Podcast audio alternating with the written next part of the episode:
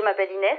C'est bientôt le 60e anniversaire de l'indépendance et le sujet de la guerre d'Algérie revient sur le devant de la scène et sa dose de désinformation aussi. Il y a beaucoup de gens qui disent qu'avant la colonisation de la France, il n'y avait rien en Algérie. Alors ma question c'est, qu'y avait-il en Algérie avant que la France arrive? Il y a cette idée hein, selon laquelle une histoire n'est possible qu'avec des archives. Et donc cette idée, enfin, qui a beaucoup travaillé le passé africain en, général, selon lequel l'histoire n'arrive qu'avec l'écrit et n'arrive qu'avec les archives. Hein. Ça, c'est une vieille idée. Hein. C'est une très vieille idée, mais qui s'est bien ancrée dans les conceptions. Et donc, cette idée selon laquelle ces régions seraient sans histoire a longtemps perduré. Il y a des dates importantes qu'il faut prendre le temps d'honorer. Nous dévoilons cet épisode d'Allo 213 le 17 mars 2022, soit un jour avant les 60 ans des accords d'Évian. Accords qui signent l'indépendance de l'Algérie après 8 ans de guerre sanglante et 132 ans de colonisation. 60 ans après, les plaies sont toujours rouges. Et en France, la question reste épineuse. Sur les plateaux de télévision, ils sont nombreux à affirmer que la colonisation française en Algérie, finalement, a été bénéfique, qu'elle leur a apporté civilisation et infrastructure. Ces discours, dangereux et sans aucune vérité historique, tentent à tout prix de légitimer l'entreprise coloniale française. Alors on a voulu comprendre ce qu'il y avait avant la France. Car finalement, les siècles précédant l'invasion de l'Algérie ne sont que rarement adressés. L'Algérie n'était-elle qu'une terre aride avant l'arrivée de la France, comme beaucoup d'hommes politiques aiment le réitérer? Pouvait-on parler de nation algérienne? Pour répondre à ces questions, j'ai rencontré Isabelle Grangot, anthropologue historique du politique dans le Maghreb ottoman au CNRS, avec qui nous nous sommes particulièrement penchés sur les trois siècles précédant la colonisation française en Algérie. Je m'appelle Donia Ismail et vous écoutez Allo 213. Il faut être vraiment algérien pour oser des choses comme cela.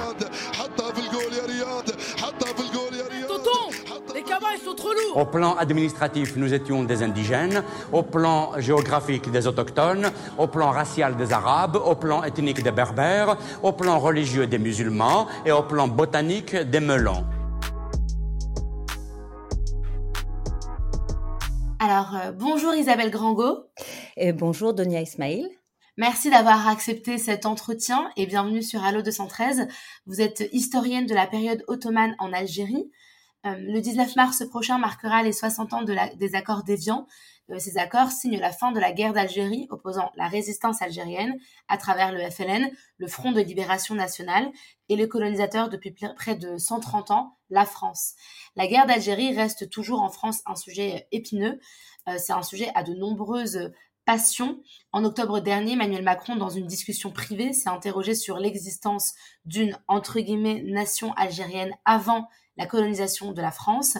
Alors ma première question, c'est y a-t-il lieu de douter, y a-t-il lieu euh, de se demander s'il y avait bien un État algérien avant la France? Je pense que cette question est biaisée parce que c'est pas une question d'historien en réalité, c'est une question euh, purement politique. Enfin, euh, en l'entendant, j'ai pensé à Erdogan et la façon dont il revendique l'Empire ottoman de la même façon, dans des termes communs, c'est-à-dire qu'en réalité, ce sont des approches de politique qui essayent de légitimer leur politique et finalement euh, de légitimer enfin des procès historiques, alors que euh, la colonisation ne justifie pas, n'est pas justifiée par l'absence ou la présence d'une nation.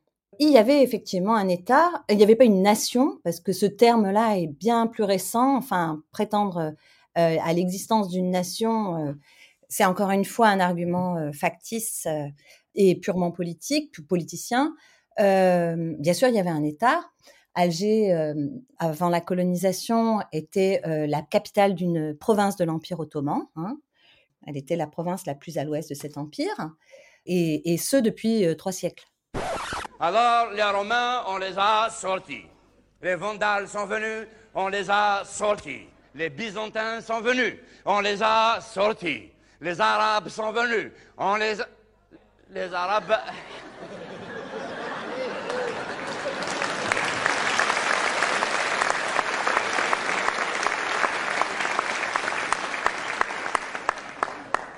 Les Arabes, Les Arabes, ils nous ont eu. Comme ils ont la même couleur que nous, on ne les a pas vus venir. Et ils se sont mélangés avec nous jusqu'à maintenant, petit à petit, jusqu'à maintenant où on ne sait plus qui c'est eux et qui c'est nous. Quelques siècles après, les Portugais sont venus. On les a sortis. Les Espagnols sont venus. Alors les liens Turquie-Afrique, ça remonte au XVIe siècle, à, l'époque de l'Empire ottoman. Et justement, Slimane, quelle a été la première porte d'entrée en Afrique de cet empire? Mais ça a été l'Algérie, parce qu'à l'époque, au XVIe siècle, comme vous le mm. disiez, le littoral algérien était occupé par des, des marchands espagnols armés et donc qui dominaient un peu le commerce du pays. Alors, excédés, les Algériens de l'époque ont lancé un appel au secours à l'Empire ottoman qui leur a envoyé les frères Barberousse. Frères Barberousse, ce sont des Grecs de l'île de Lesbos, fraîchement convertis à l'islam, qui débarquent au Maghreb, qui boutent hors le Maghreb toutes les forteresses espagnoles et arriment le Maghreb, l'Algérie, la Tunisie, ensuite la Libye, l'Égypte était déjà, à l'Empire ottoman.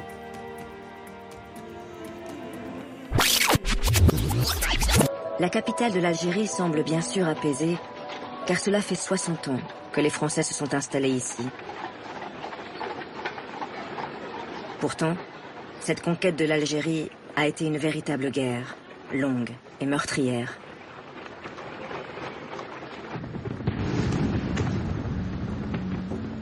Une conquête qui commence en juin 1830, lorsque la flotte française bombarde Alger à la demande du roi Charles X, sous prétexte de libérer des esclaves chrétiens. En réalité, le roi veut redonner de l'éclat à son règne et surtout favoriser les armateurs du port de Marseille.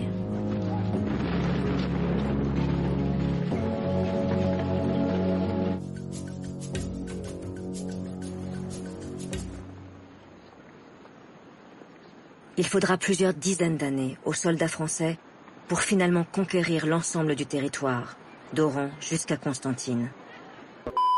Les Français sont venus, on les a sortis.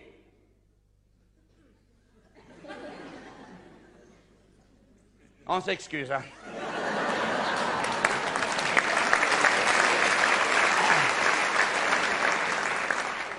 Vous avez exagéré, c'est trop bizarre. Si vous avez été gentil juste un peu, il y avait de la place pour tout le monde. On a cette image que la présence ottomane en Algérie est beaucoup moins violente que la présence française en Algérie. En tout cas, on a cette image de euh, les Ottomans ont laissé, par exemple, n'ont pas imposé une culture, n'ont pas imposé une langue, une religion. Euh, est-ce que cette pensée, cette image est réaliste, est vraie? Eh bien, c'est-à-dire que si on veut comparer euh, les deux formes d'empire, l'empire ottoman et l'empire français, on n'est pas du tout dans les mêmes formes de domination. l'empire ottoman n'a pas du tout donné lieu à une forme de colonisation, hein, c'est-à-dire de colonisation de peuplement en Algérie, d'une part. D'autre part, l'Empire ottoman n'a pas prétention à imposer euh, un mode euh, de gouvernance euh, homogène et strictement hiérarchique depuis la tête de l'Empire. Ça n'a donc rien à voir avec le mode de gouvernement colonial qui s'impose en Algérie, qui, je rappelle, est une, devient un département français. Hein. Un département français, mais qui compte une population qui n'a pas de droit de citoyenneté.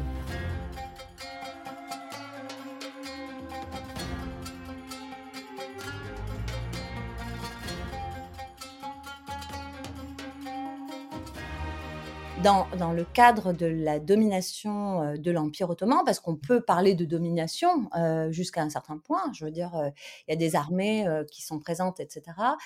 En réalité, l'Algérie est une province qui va très rapidement obtenir une forme d'autonomie souveraine finalement. Hein. Elle, ne va plus être reliée que assez symboliquement en fait à l'empire. Hein. Il ne s'agit pas d'une administration directe. Donc, euh, c'est une administration euh, politique qui est organisée euh, à la fois depuis Alger avec un Dey à partir du XVIIIe siècle, avec un Dey et trois provinces qui sont des beyliks, en fait, gouvernées par des beys. voilà, voilà le type d'organisation, de structure administrative ottomane, si on peut dire, qui organise, disons, l'espace politique, sachant qu'effectivement, il faut imaginer un espace qui est essentiellement côtier, enfin, qui arrive à peine aux portes du désert. Hein. L'idée que l'époque ottomane ait été une époque de colonisation, c'est une idée euh, qui euh, s'est euh, affirmée à l'époque coloniale pour légitimer en fait la colonisation française. Et cette idée a perduré au-delà de, la, colonisation, hein, dans la conception de l'Algérie indépendante. Pendant très longtemps, l'histoire ottomane a été considérée comme une histoire qui n'était pas bonne à dire ni à faire.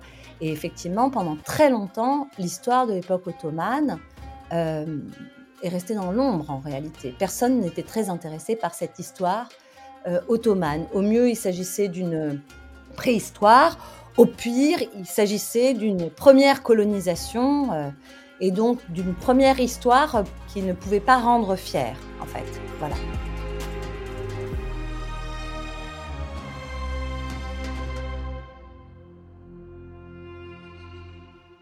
Et comment, en tant qu'historienne, on peut raconter cette période-là?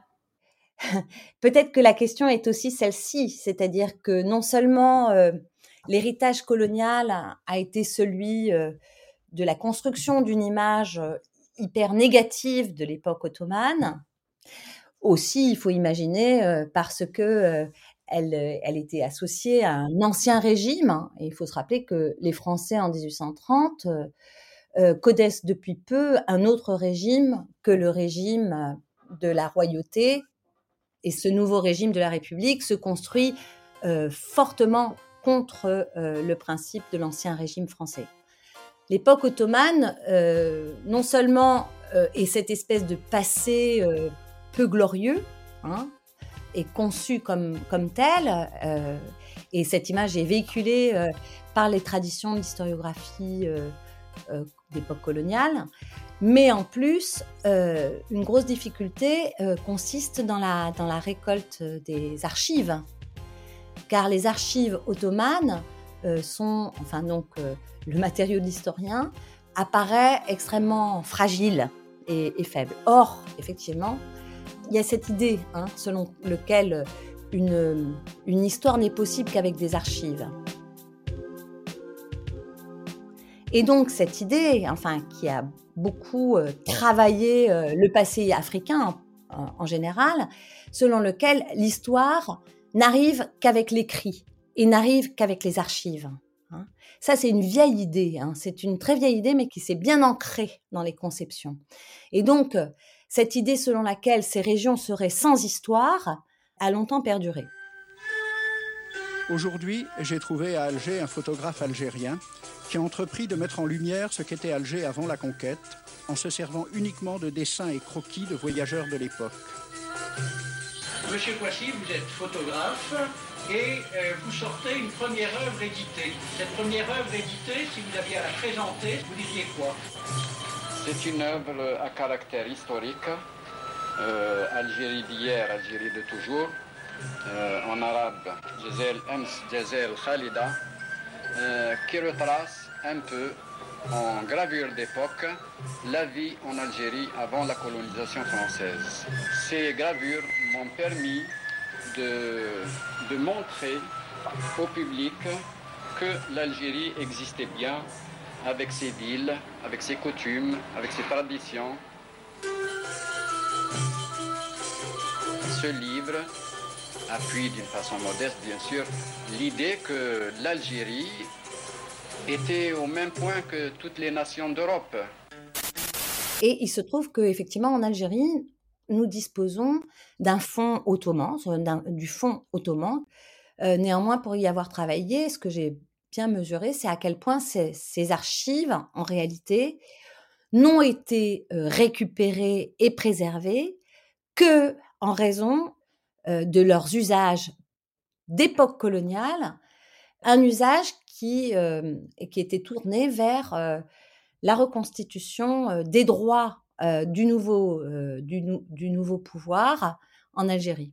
En gros, cette documentation est le reflet en fait des enjeux de la colonisation, bien davantage qu'elle est le reflet euh, de formes d'organisation administrative et institutionnelle d'époque ottomane. Et donc c'est ce qui expliquerait euh, le fait qu'on n'ait pas énormément de travaux euh, sur l'Algérie avant la colonisation française.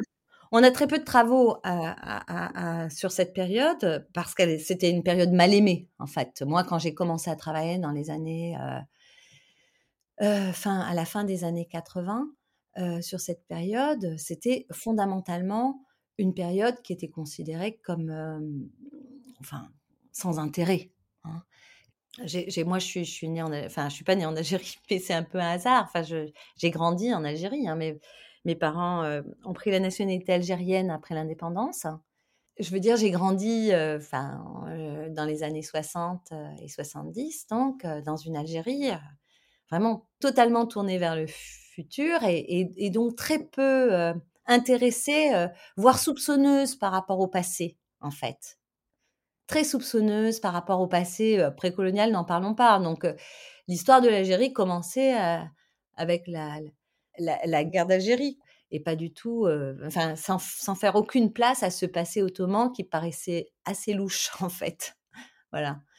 Qui était une histoire de vieux turbans. Enfin, j'emploie exprès cette expression un peu vulgaire, on va dire. Je crois effectivement que se dégager, en fait, des, des représentations de ce passé ottoman, l'image de, personnes euh, radotant, euh, essentiellement euh, amodernes, traditionnelles, enfin bref, qui n'avaient rien d'une intelligence qui puisse donner de, la réalité, enfin de, une réalité captivante de ce passé. En réalité, c'était vraiment une vision. Enfin, c'est tout simplement parce qu'on ne sait pas entendre les gens du passé. Et j'ai bien vu la manière dont, dont l'intérêt, enfin, j'ai bien vu se transformer cet intérêt. Mais vous savez, il y a plein de gens qui font des recherches. Enfin, moi, je reçois toujours plein de, de, mails de personnes qui me disent, voilà, vous avez travaillé sur Constantine, vous avez travaillé sur Alger, est-ce que vous auriez rencontré mon grand-père, mon arrière-grand-père, mon grand-oncle, etc., etc. En fait, l'historien, c'est ce qu'il doit faire, c'est effectivement apprendre à, écouter les gens du passé. Merci beaucoup, Madame Grango. Ben, je vous remercie.